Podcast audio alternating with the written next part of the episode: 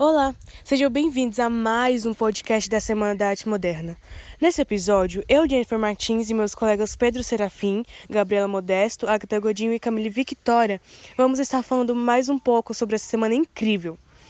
A Semana da Arte Moderna foi uma manifestação artística cultural que ocorreu no Teatro Municipal de São Paulo entre os dias 11 a 18 de fevereiro de 1922.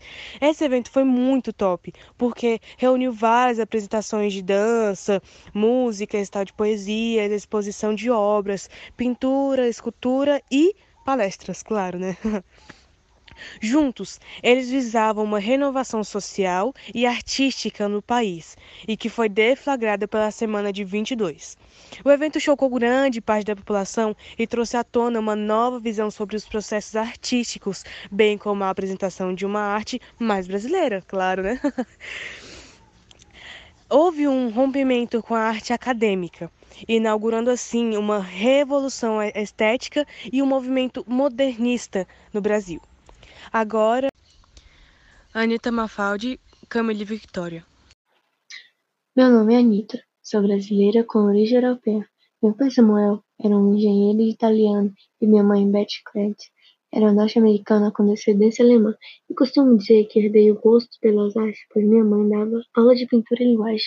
Com histórico de depressão, eu tentei me suicidar quando tinha apenas treze anos. O plano foi de se colocar debaixo da linha de trem, mas não foi de acordo. Aos dezessete me tornei professora e logo depois estudar na Alemanha. Também cheguei a estudar em Nova York. De volta ao Brasil, continuei pintando, incentivada por alguns amigos. Participei da Semana da Arte Moderna de 1922. A partir de então, minha carreira decolou de vez.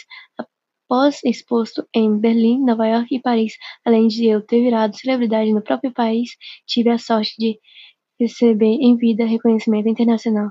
Entre as minhas telas mais famosas estão a Boba, a Boba, o Homem Amarelo e o Mário de Andrade. Pedro Serafim, Graça Aranha. De Cavalcante, Agatha Godinho. Um dos maiores pintores do país, Di Cavalcante, que nasceu Emiliano Augusto Cavalcante de Albuquerque, Gostava de representar temas tipicamente brasileiros, como as mulatas, as favelas, o samba e o carnaval. Muito próximo de Manuel Bandeira, em 1919, de Cavalcante ilustrou seu livro Carnaval. O moço gostou tanto do trabalho que mais tarde também ilustrou algumas obras de Vinícius de Moraes e Jorge Amado. Na Semana da Arte Moderna, além de apresentar 11 telas no hall do teatro, Di Cavalcante foi responsável por criar a capa do catálogo.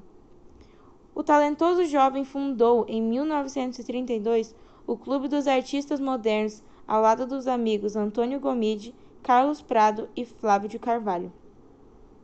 Em termos políticos, foi filiado ao Partido Comunista Brasileiro e, devido à sua ideologia, foi perseguido pelo governo Vargas, tendo mudado para a Europa. Di Cavalcante apresentou as suas telas em Paris, Londres, Bruxelas e Amsterdã. Pedro Serafim, Graça Aranha. Sabia que foi Graça Aranha o responsável pelo discurso inaugural da Semana da Arte Moderna? Já consagrado especialmente pela publicação do seu romance Canaã, 1902. Esse nome, hoje em dia, praticamente desconhecido do grande público, era bastante reconhecido naquela época. Graça Aranha era figurinha conhecida entre os pares. Filho de uma família abastada, o rapaz se formou em direito, foi juiz e diplomata. O escritor também foi logo cedo eleito membro da Academia Brasileira de Letras, ocupando a cadeira número 38. Devido à sua carreira no Itamaraty, Graça Aranha viveu em uma série de países como Itália, França, Holanda, Suíça e Inglaterra. Somente em 1920 regressou ao Brasil, justo a tempo de participar do movimento artístico que culminou na Semana da Arte Moderna. Vila Lobos, Gabriela Modesto. Heitor Villa-Lobos, 1887 a 1959. Foi o mais importante e reconhecido maestro brasileiro.